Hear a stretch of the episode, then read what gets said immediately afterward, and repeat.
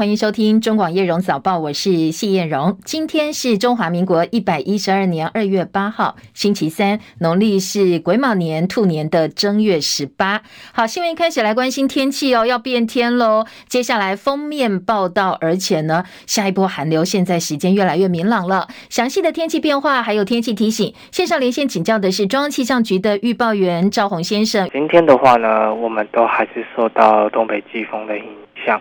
在迎风面的东半部地区，今天的降雨可能会稍微比较广泛，时间也会比较长，雨势上也会稍微比较明显一点点。至于在基隆北海岸跟大台北地区的东侧呢，其实今天也会有一些降雨的情形，不过相较于东半部地区而言是比较局部一点点。其他地方的话，今天大致上属于多云到晴，可以看到阳光的天气。不过在中部以北的山区，今天也会有一些零星飘雨的机会。温度的部分的话，夜晚至清晨在台南以北跟宜兰的低温大概是十五到十七度，其他地方则是十七到二十度左右。白天的高温部分的话，北部宜兰花莲大概是二十到二十二度，所以整天地都是比较舒适到偏凉的天气状况。其他地方的话，高温有机会来到二十五度以上，甚至局部地区有接近三十度的机会，属于日夜温差比较大的天气，请大家留意温度的变化，调整你的穿着。此外呢，今天因为受到东北风的影响，留意在桃园到嘉义、恒春半岛沿海洪荒地区，以及各离岛风力可能会稍微比较强劲一点点，临近海域的风浪也会比较大，请大家如果在海边活动，一定要多加注意安全。最后再提醒大家，比较属于东北季风影响的天气的话，主要就是影响到今天，明天开始东北季风会稍微减弱，各地会稍微比较稳定一点点。不过紧接着在十号之后呢，又会有一波东北季风影响，甚至到礼拜下礼拜一，可能有机会有比较强的冷空气下来，不过是属于比较后期的天气。也请大家多留意最新的天气资讯。谢谢赵宏提醒，也提供大家参考。刚才提到哦，今天开始呢，北部降雨范围扩大喽，所以开车上路准备上班上课哦，留意一下路上的路况。然后接下来要留意的，除了降雨之外，下周一强冷空气南下。目前很多的气象专家预测说，哎，这波可能会达到寒流等级哦，所以预测温度西半部都只有个位数，大概八度九度。好，提前做好保暖的准备。再来关心的是地震消息，土耳其跟叙利亚边境。六号接连发生瑞士规模七点五以上强震，最新外电，两国的死亡人数已经超过了七千人，合计两万多人在地震当中受伤。现在灾区的救援工作持续进行当中，而国际救援队伍呢，不断不断的涌入灾区协助，当然其中也包括了台湾的救援队在内。而台湾这两天地牛也频频翻身。根据中央气象局最新的地震报告，今天清晨的五点四十八分，又发生了瑞士规模四点四的有感地震。不知道在睡梦当中的大家有没有感觉到呢？震央是在宜兰县近海，深度七十八点九公里。各地最大震度部分，宜兰县、桃园市、新竹县最大震度都有两级。新北、台北、新竹、苗栗、台中跟花莲县震度都是一级的震度。美国上周公布就业报告优于预期，引起联准会可能会进一步升息，缓和高通膨的预期心理。市场这几天都在等等什么呢？等联准会主席鲍尔的演说，看看有没有透露出什么样的风向。好，现在出来了。尽管升息压力可能比预期更大，但是呢，今年鲍尔重申通膨减缓，投资人消化他释出的鹰鸽交错讯号之后，资金行情追捧包括能源股、科技股，所以今天清晨。收盘的美国股市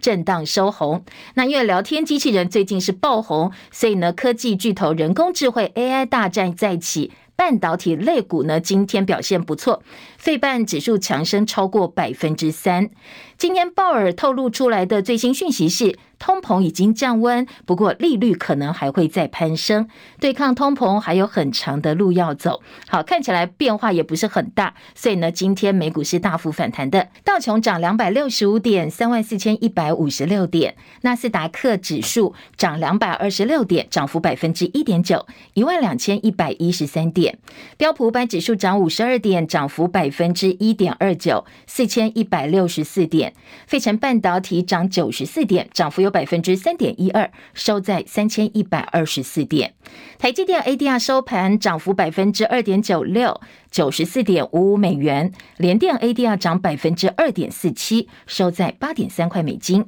而深夜收盘的欧洲股市走势分歧，伦敦股市涨二十八点，七千八百六十四点；法兰克福指数跌了二十五点，一万五千三百二十点；巴黎 CAC 指数呢微跌四点七五点，七千一百三十二点。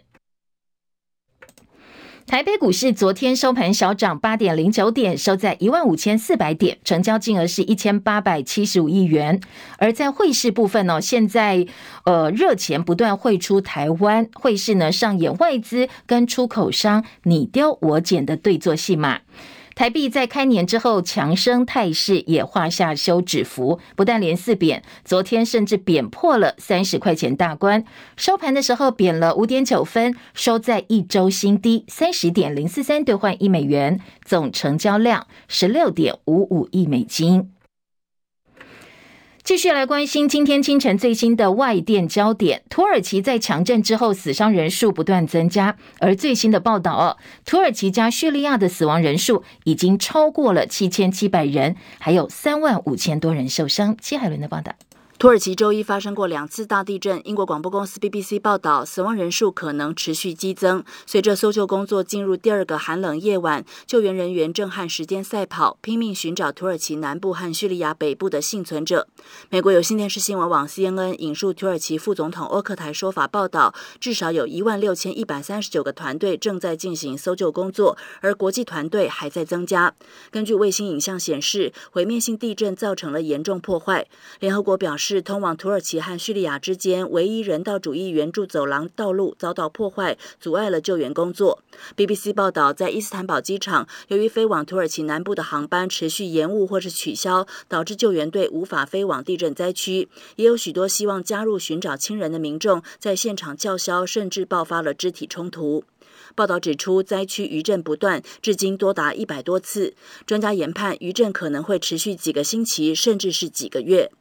记者戚海伦报道：土耳其总统埃尔顿宣布哀悼期七天，有十个省份进入紧急状态三个月，避免强震重来，而且要确保搜寻跟救援工作能够顺利进行。不过，官方也强调，土耳其第一座正在兴建、位在地中海沿岸的核电站没有受到任何的破坏，而且接下来的施工都还是会照常的进行。世卫则警告，土耳其、叙利亚这两个国家最后可能因为地震。受灾人数会超过两千三百万人，好，相当于整个台湾哦。那世卫也承诺会提供长期的援助。英国首相苏纳克在当地时间星期二跟土耳其总统埃尔段通了话，为强震造成的伤亡致哀，也承诺英国会长期的提供援助。而英国驻安卡拉大使馆跟在土耳其境内所有的领事馆会配合哀悼期降半旗七天。在灾区发生了很多感人的画面跟故事，有一段叙利亚救援影片受到百万人关注。这是一个在倒塌废墟当中出生的新生儿，他成功获救。不过不幸的是哦，婴儿的妈妈在产子之后不久就过世。而正在效力土超，呃，这个失联的前英超加纳足球明星阿特苏，他在瓦砾堆当中受困长达二十六个小时之后获救送医。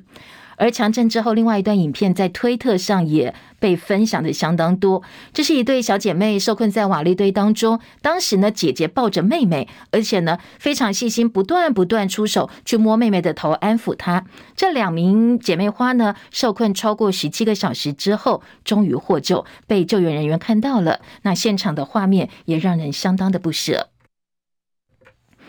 我们第二批搜救人员本来是昨天早上要搭长荣包机出发去帮忙的，但是因为地勤代理问题，还有航道必须要绕过中国国境，必须向八个飞航情报区申请飞越领空许可，所以长荣航空经过十八个小时的努力，这个包机是延到昨天晚间十点半出发。行政院长陈建仁特别到机场授旗，勉励队员在帮忙别人之际也要注意自己的安全。他表达希望向国际传达台。台湾 can help，跟台湾 is helping。那他也决定说，呃，现在台湾要救援土耳其的善款，从本来宣布的二十万美金提高到两百万美金。外交部开设了国内跟国外的捐款账户，来让国人如果想要捐善款的话，可以专款运用。那至于到底怎么运作哦，会详细状况稍后或适时的时候会对外说明。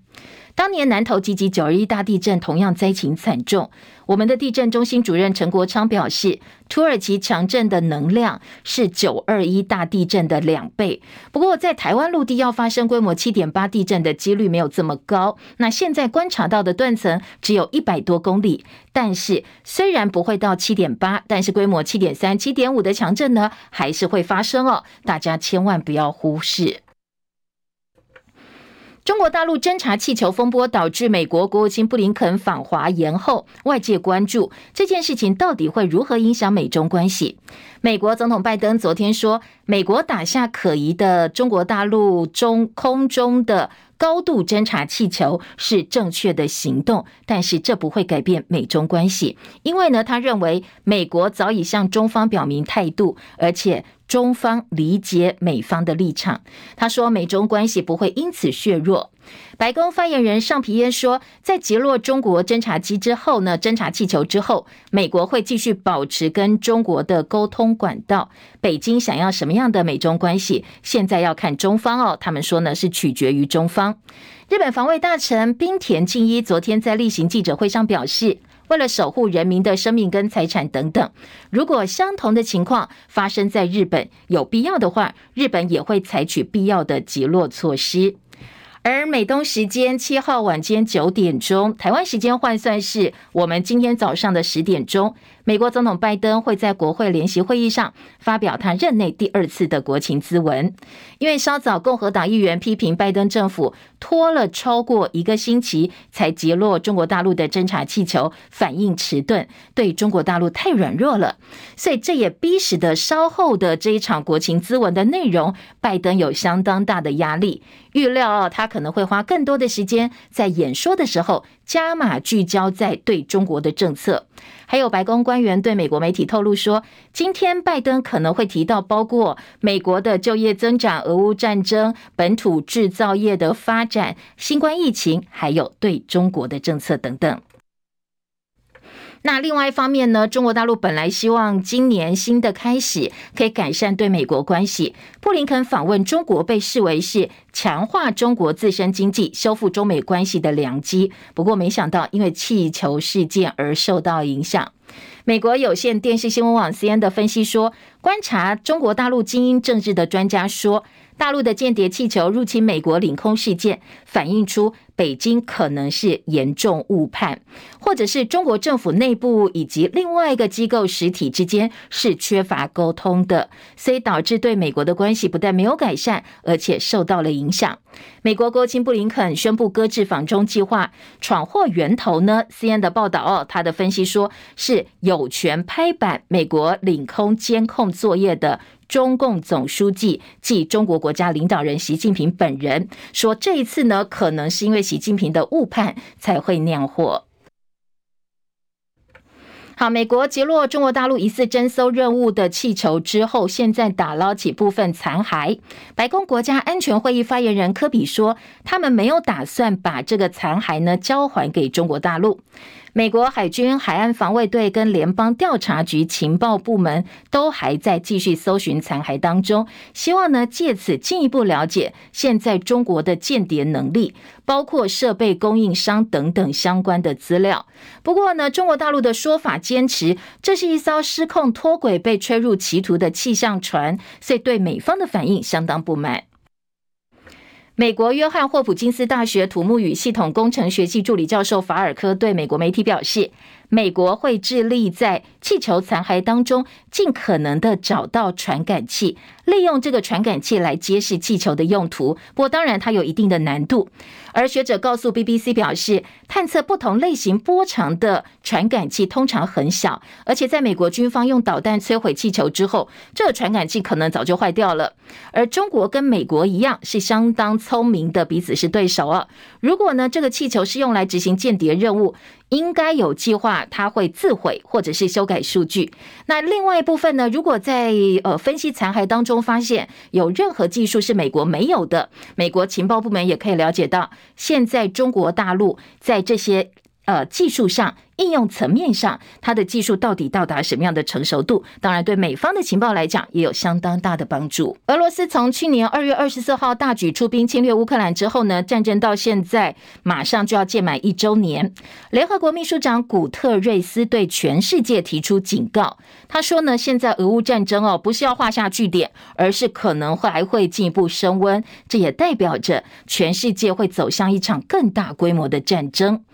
他列举其他可能会影响到和平的地区冲突，包括了以色列跟巴勒斯坦的冲突、阿富汗、缅甸、非洲、沙赫尔地区，还有海地等等。他说呢，如果每个国家都能够履行联合国宪章规定的义务，才能够确保和平。不过呢，确保和平的追求方式，现在可能每个国家哦，大家心里必须要有底。法新社最新的报道说，西班牙在二零二二年四月撤销强制在室内戴口罩的命令。但是规定哦，在外出搭大众运输工具的时候呢，戴口罩是国民的义务。不过今天西班牙政府再度宣布松绑，说因为疫情已经稳定下来了，所以从当地时间周三开始，民众搭大众运输工具的时候不会再被强制要求戴口罩。现在在西班牙，只有在医院、保健中心、还有疗养院等等这些医疗设施必须要戴口罩，其他呢是统统不必戴的。而昨天国内疫情连四降，不过个案数重新回到两万例。昨天新增本土新冠肺炎的个案两万两千九百八十例，又重新回到两万例了，比上周同天下降两成八，已经连续四天下降。指挥中心发言人庄人祥担心，马上下周高中以下学校就要开学了，学生群聚可能会让疫情再度升温。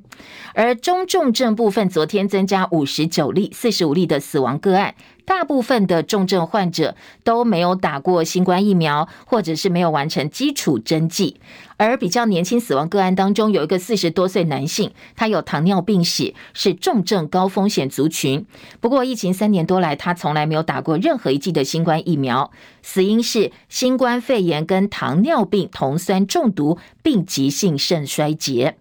而中山医学大学附设医院跟高雄荣总团队合作，用国内外的大数据来分析，发现如果你是确诊者，在半年之后，自体免疫疾病风险是没有感染者的三倍。好，这项研究计划呢，跟结果会刊登在今年二月份国际相当知名的期刊《刺格针子刊》以及电子临床医学期刊上。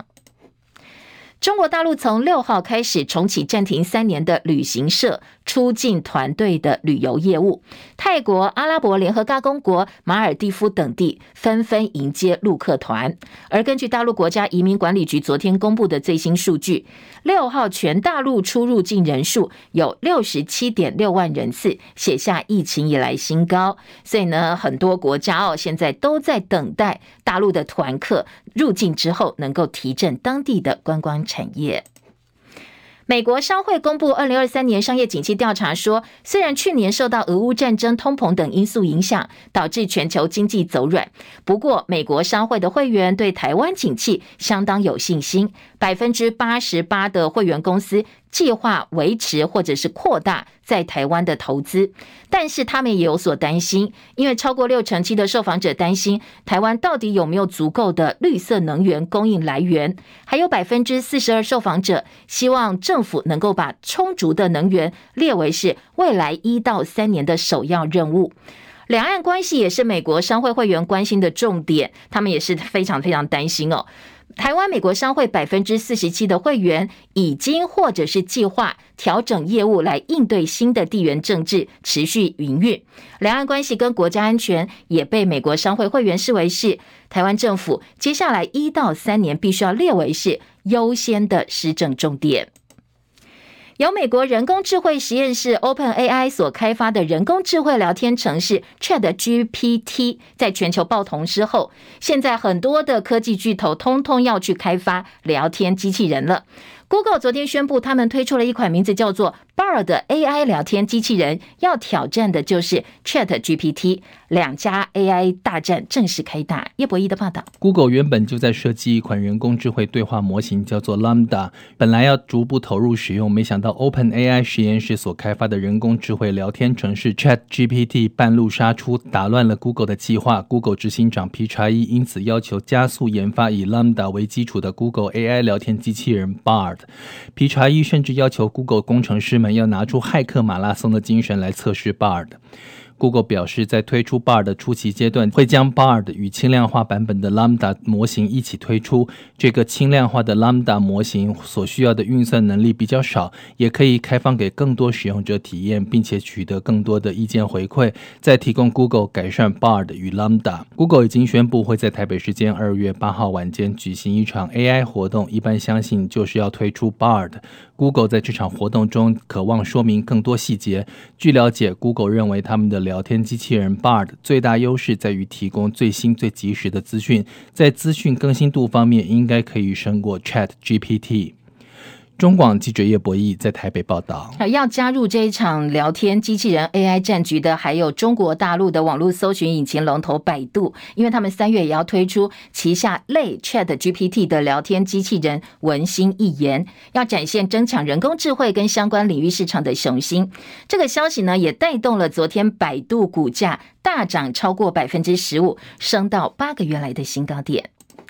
好，今年的农历春节，政府大声告诉大家说，哎，今年有多达十天连假，但是社会的反应好像不一样哦，不是这么热烈。因为经过前两年的连假政策，大家都知道，连假不是白放的，怎么来就要怎么还回去。今年的补班日多达六天，二月份两个星期六要补班，刚刚过去的一个星期六，还有下个星期六十八号，很多上班族是哀鸿遍野，说连上六天班真的很累很累。但是呢，又有民众说，哎，其实最累的不是二月份，而是三月大魔王，因为三月也有一天补班，等于月休七天，上班日多达二十四天，二月上班日只有二十天呢。好，这么频繁的一个补班连假，打乱了大家生活节奏。好。到底算不算德政呢？继续是中广资深记者叶博弈的分析报道。目前台湾的放假政策只能用掩耳盗铃四字形容。其实台湾整体的假日数目是不变的，但政府却企图使用大量的廉价政策混淆视听。天下没有白放的廉价，羊毛出在羊身上。你的廉价多，你的补班日相对的也要变多。民进党政府以为不断的设计廉价是个德政，其实只是把人民当成朝三暮四的猴子。检讨台湾的假期政策，其实最大的问题是出在既换寡又换不均。台湾不是最喜欢学日本吗？那我们就来比比看两者的放假政策。在日本，只要有两天不连续的假日，那么中间那一天会自动变成放假的假日，这使得日本实质连假又不必补班的日子其实是比台湾多的。另外，日本的连假也放得相当平均。可是，在台湾，从政府不知道哪一年开始爱疯狂设计连假之后，我们其实可以发现，台湾的总假日是不变的，都是。一百一十六天，但民进党政府为了掩饰砍掉劳工应有的七天假，先是用一例一休来糊弄，继而再用不断设计的廉价擦脂抹粉。不过，如我们前面所说的，羊毛出在羊身上，台湾的廉价总是挖东墙补西墙。这就是为什么以二零二三年为例，在放完所谓史上最长的十天过年连假之后，你在二月有两个礼拜是必须连上六天班，但却只能休一天假，这样调价有意义吗？这还不是最大的问题。如果我们放大到一整年来看，就可以发现台湾的假情跟水情一样十分不均。台湾的廉价大部分集中在上半年，因此就会变成上半年放到爽翻天，但是下半年你就没有什么廉价可放。为什么假期要放得如此不平均呢？此外，如果我们审视二零二三年的行事历，还可以发现一个问题，就是政府在喜滋滋告诉大家过年可以放十天廉假的时候，如果我们分到四月，可以发现四月一号到四月五号有五天的假期，但是在上了星期四、星期五两天班之后，四月八号、四月九号又继续放假。如果民进党政府真的那么爱设计连假，为什么不把四月八号、四月九号也连起来，然后号称可以放史上最长清明节假期，再找两个星期六补班，反正你都已经补上六天班了，再多两天补班变成补上八天班，也只是死猪不怕开水烫而已。为什么不呢？所以话说回来，其实就是整个放假政策应该要有。平均的规划，任何的廉价适当就好，尽量不要打乱人们平常应有的生活与休息节奏，否则就算是自以为的德政，也只是冷气房的决策，事实上是相当扰民的比政，但政府自己却还得意洋洋而不自知。中广记者叶博义在台北报道。哦，不知道大家喜不喜欢放连假，然后来补班补课呢？餐饮业复苏，传出活跃用户超过七亿的大陆短影音平台抖音，三月份也要进军外卖市场。对此呢，抖音说他们还在测试哦，现在没有具体的时间表。中广早报新闻。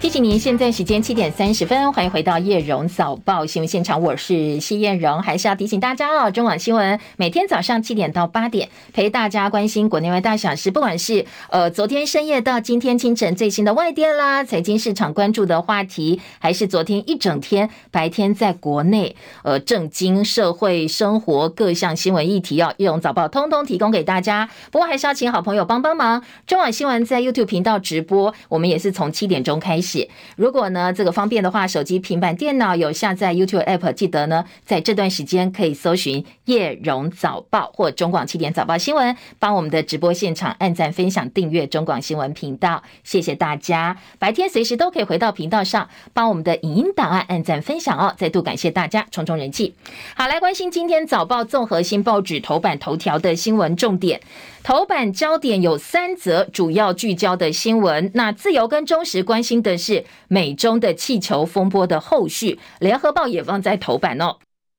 位置是在头版的下半版面，头版二标。联合报头版头条则是聚焦在台海情势，特别是美国商会昨天做的这一份会员的最新调查。因为呢，会员近半数关心的是两岸关系跟国家安全。当然，商人投资，你这个国家不安全，他是绝对不会去的。被认为台湾政府应该把两岸关系列为是优先施政的重点。联合报头版头条大标来报道这个消息。那中国时报一样放在头版，是头版的下半版面。土耳其强震灾情跟救援工作的后续，也是今天中时头版下半版面的焦点。那联合报是在头版的上半版面用图片的方式图文来关心。财经报纸头版头条，今天两个财经报，工商跟经济头版头条大标都是元月出口大衰退，负的百分之二十一。好，这个数字呢，值得警惕的是，这是十三年来最大的衰退幅度哦，最大的减幅。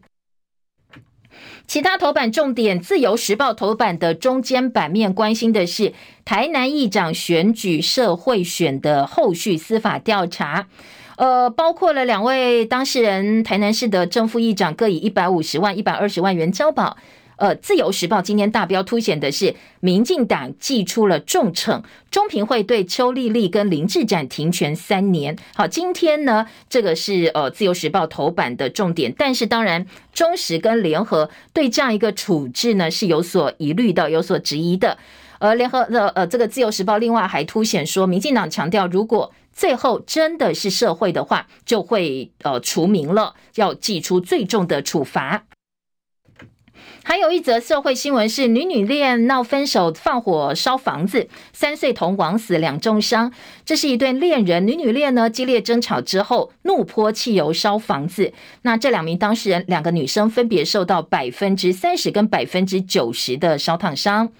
还有一则新闻是联合报今天挖版在头版上半版面，呃，是这个呃是自由时报哦，挖版在头版上半版面，台大研发电纺纱的人工角膜。哈佛抢合作，因为它比较容易移植，而且没有副作用，还能够促进角膜神经再生。这是台大医院跟台湾大学团队努力了七年研发的人工角膜，经过动物实验证实是没有发炎排斥副作用，而且能够帮大家的角膜神经再生。所以现在哈佛也注意到了，希望能跟台大来一起合作，希望一两年就能够进入临床实验。未来延伸到全身各个系统的神经修复，对于很多病友来讲，当然是一大福音。不过，可能还需要一段时间哦，没有这么快。现在在台湾等待角膜移植患者上千人，而全球人工角膜跟角膜移植市场呢，在二零二一年规模是三点八亿，所以呃，市场需求量相当大，那商机也无限。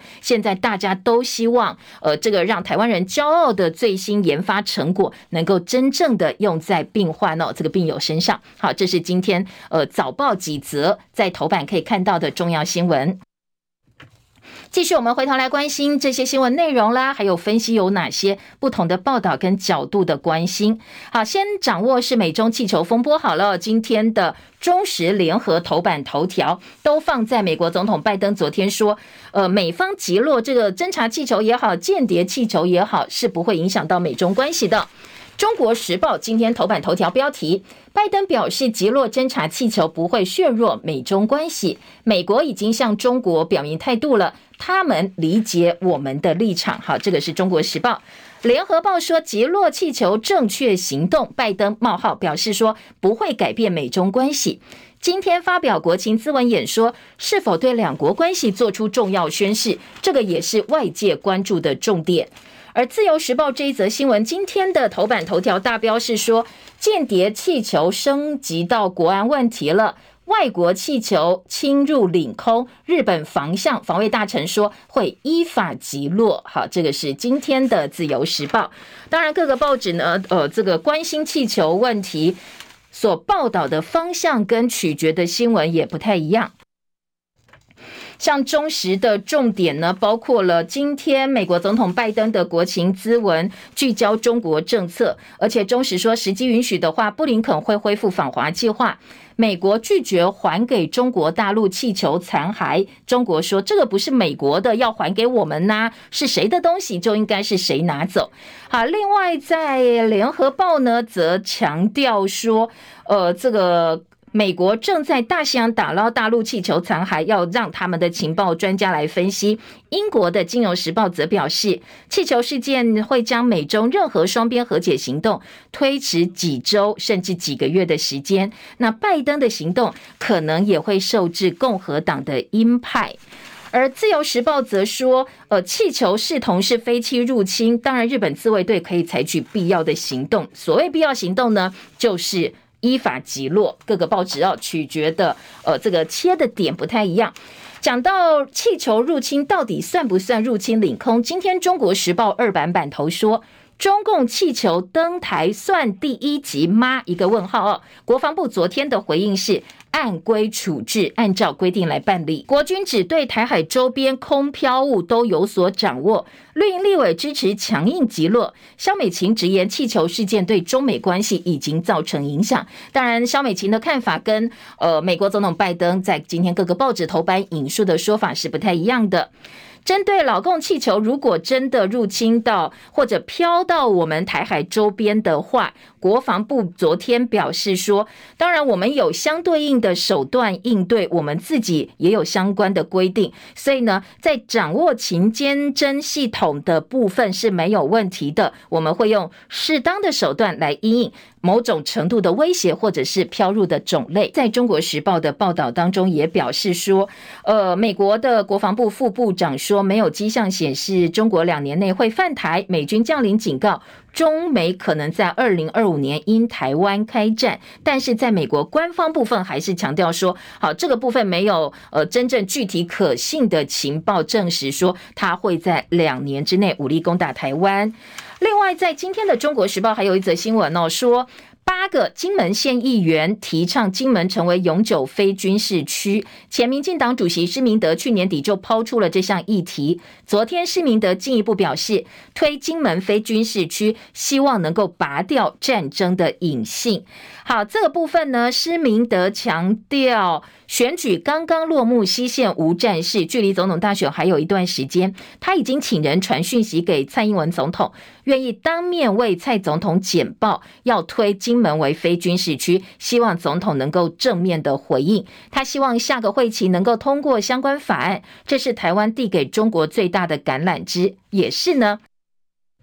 我们对全世界最大的贡献，以后就不用拿着武士刀在你家门口晃来晃去，因为现在我们要把棍棒跟武士刀收回，而这个时间是最好的时刻。他说呢，只要金门县议会对他发出邀请，他随时可以到金门的议会报告。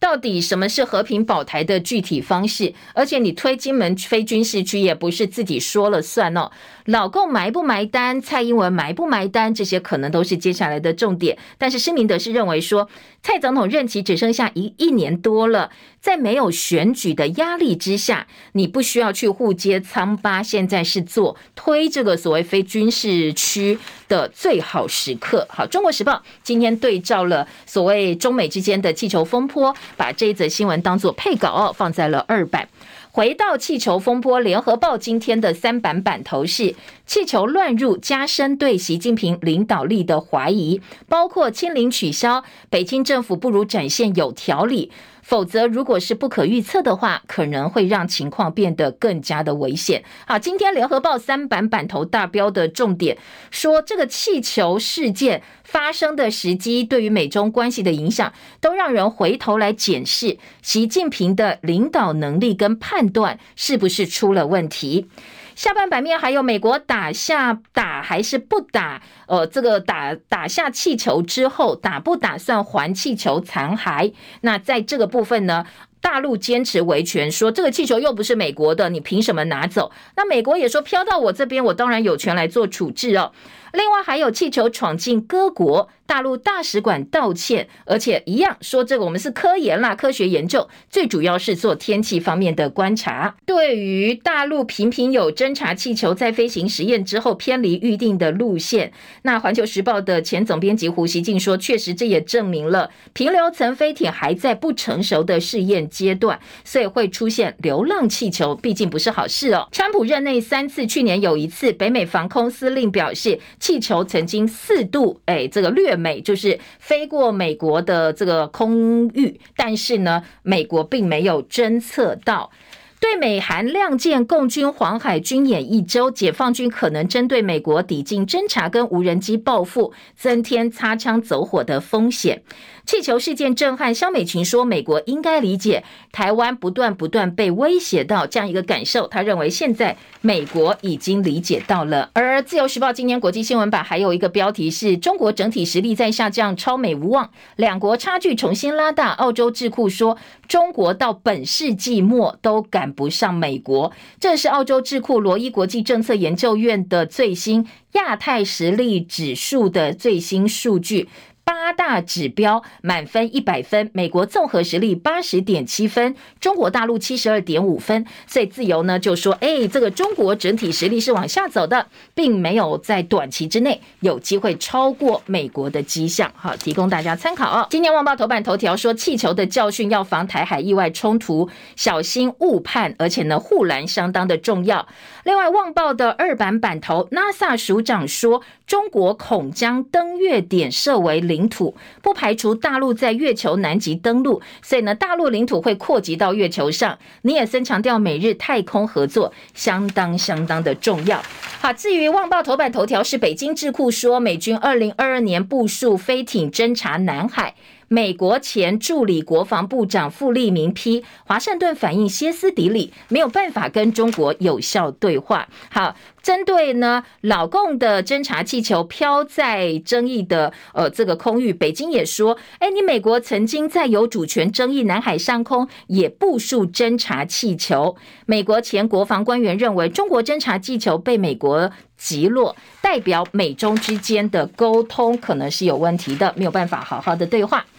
继续来关心美国商会的调查，《联合报》今天的头版头条。好，因为地缘政治，百分之四十七美商调整了业务，认为两岸关系应该列为是施政的优先。这是《联合报》今天的头版头条大标。经贸关系希望维持和平稳定，台海紧张三成三认为这样一个紧张关系已经扰乱了他们的业务，所以希望台湾加快改革，扩大国际参与。当然，更重要的是台海必须要和平稳定。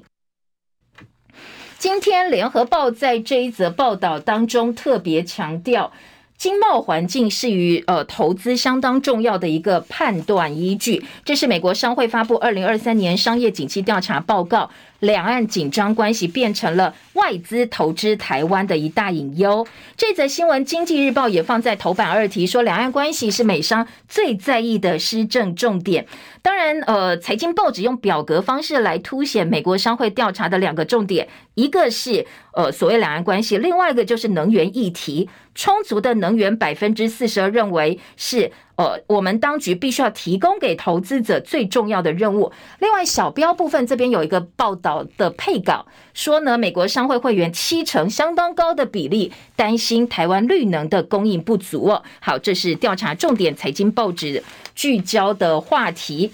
而在呃今天的内页新闻当中，也报道了关于美国商会担心台湾绿能供应问题，在财经报纸《工商时报》用整个版面二版来说，说呢，现在呃在美国商会部分呢，对于二零五零净零碳排超过三分之二的受访者说，好吧，你目标定了二零五零。五零年，但是你台湾有没有能力提供足够的绿色能源呢？他们是没有信心的。再来听到土耳其强震，今天在中国时报的头版有看到哦，今天的中时头版。来关心的是头版下半版面说，土耳其强震现在呢，死亡人数超过五千人，两万多人受伤，两岸都派了救难队驰援救灾。这是今天中时的头版。不过当然，死伤人数不断不断增加。早上最新的外电，死亡人数已经超过七千七百多人了。在内页新闻，台湾人有一家三口获救，十七个旅行团在当地，但是都报了平安。自由时报聚焦的重点。土叙余震不断，废墟下声声呼救，超过呃两万五千多人死伤，酷寒影响生还，厄多安宣布紧急状态，就是埃尔段了哦，大家翻译的名字不太一样。板块走滑，人口密集，加上发生时间是在凌晨，所以伤亡惨重。酿灾断层带，平静两个世纪，没想到这一次在大家熟睡的时候，这个地牛又翻身，而且呢，这一次带来了重大的灾情。好，这是土耳其地震。今天早报的报道，自由今天头版中间版面说，议长选举贿选，民进党中评会记最重处分，邱丽丽、林志展停权三年，两个人分别是一百五十万跟一百二十万元。二度交保，而内页新闻呢？中国时报南市正副议长再重金交保停权三年，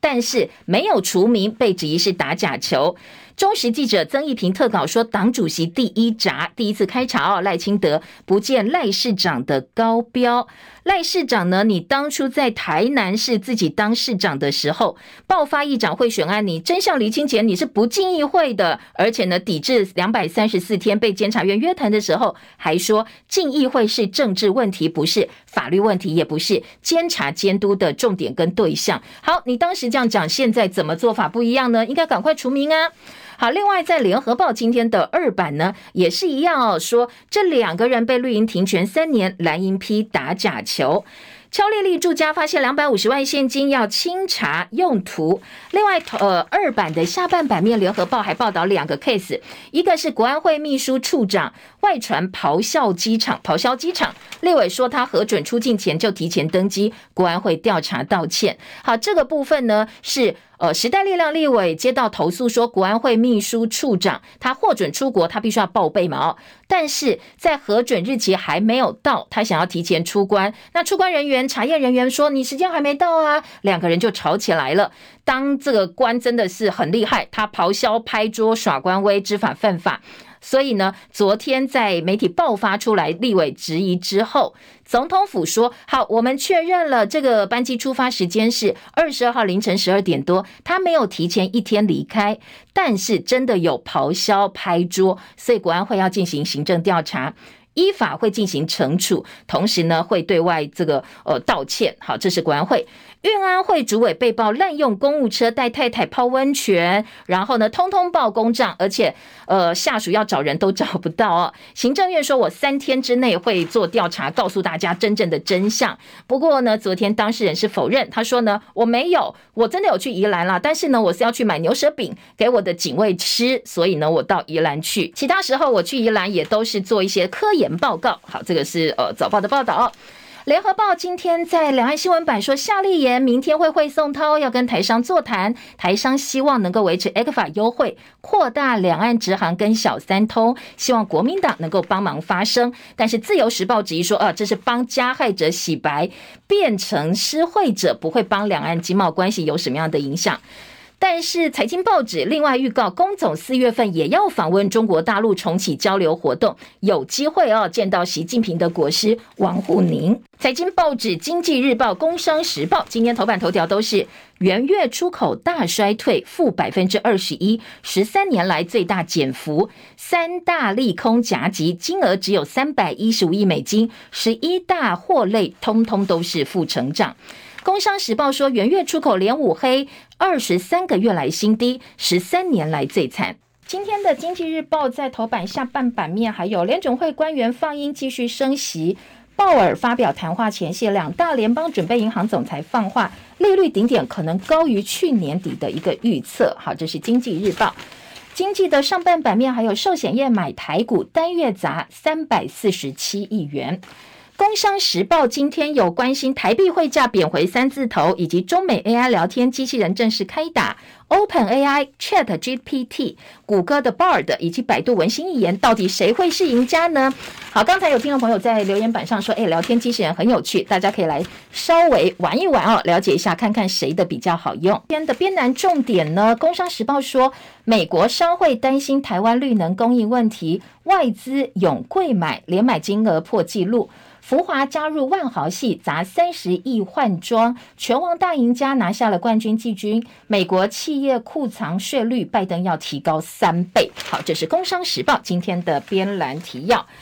哎，喏再来关心今天呃，在政治焦点呢，《中国时报》的四版说，台北市立委哦，蓝营现在估计可以做六望八，八就是八仙过海全拿了。环吕锦如请辞台北市党部主委。戴锡清婉拒接棒，那他们认为都应该全民调。现在蓝英是小鸡要转战立委，很多台北市议员都说他想要去选立委嘛，哦，可能会绊倒蒋万安。中时记者李奇瑞认为不以为然，说多位年轻议员表态选立委，甚至高调的要挑战资深的前辈。如果当选，当然自家和气就受到影响。那蓝营的议员席次锐减，可能蒋万安的市政工作就会受到影响喽。好，这个是呃今天早报比较担心的。还有蓝营现在要拼的是什么？南投的呃这个补选，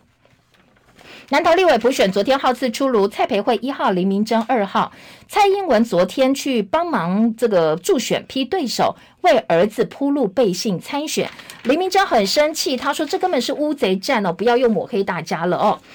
再来听到的是今天的内页新闻，还有夏立言会，呃，这个宋涛联合报做整个版面。国民党访问团今天也要到中国大陆去，要会王沪宁。好，连战回忆录呢，昨天好多冠盖云集蓝营大咖都到了，他认为，呃，这个无愧国家民族。内页新闻还包括了蓝营立委喊说，二月十七号立法院开议普发六千块列为首务。国民党呼吁免征中小企业去年度的营业税，民众党希望减轻弱势负担，不要独厚国营企业。说希望政府能够特别预算来帮这些中小企业，呃，缴税。蛋价到底涨不涨？一周之内拍板，农委会说我不干涉，我会开评议委员会来加以处理。台北市准公托补助加码，家长一年可以省一点二万，最快下半年上路，可能六千多人会受惠。长照世青悲歌，法务部打算修法免关。好，现在有三个方向哦，来研议解套，放宽放宽缓刑条件，降低缓起诉门槛，增定长照杀人罪。好，亲人如果真的是必须长照，压力真的很大，所以法务部说，如果是因为这样一个压力，最后酿成了。遗憾，长照世青的话，打算要修法免关。高雄水情转绿灯，要求工业节水，因为四月份之前下雨是不太乐观的。好，自由时报的蛋价今天也做好大板了，说蛋价涨不涨，我们一周之内会拍板。再来听到的是，系所不赚钱被停招，外界说希望检讨。世新性别所风波，教育团体说你师大办了这么多的校系，不赚钱就关掉，不负责任哦。人文科系现在也很危险，应该要依法补助。教育部补助能够让这些科系续命，性别锁模式呢，恐怕没有办法复制。今天的影剧版还有隋棠艺人隋棠被控噪音扰邻，他说呢，这个邻居是奥 K，所以呢，呃，常常对上门啦，然后找很多麻烦。不过邻居也有证据说，确实他影响到我们了。今天影剧版面通通都是这一则新闻。我们时间到了，谢谢大家收看收听，记得按赞分享，明天见喽，拜拜。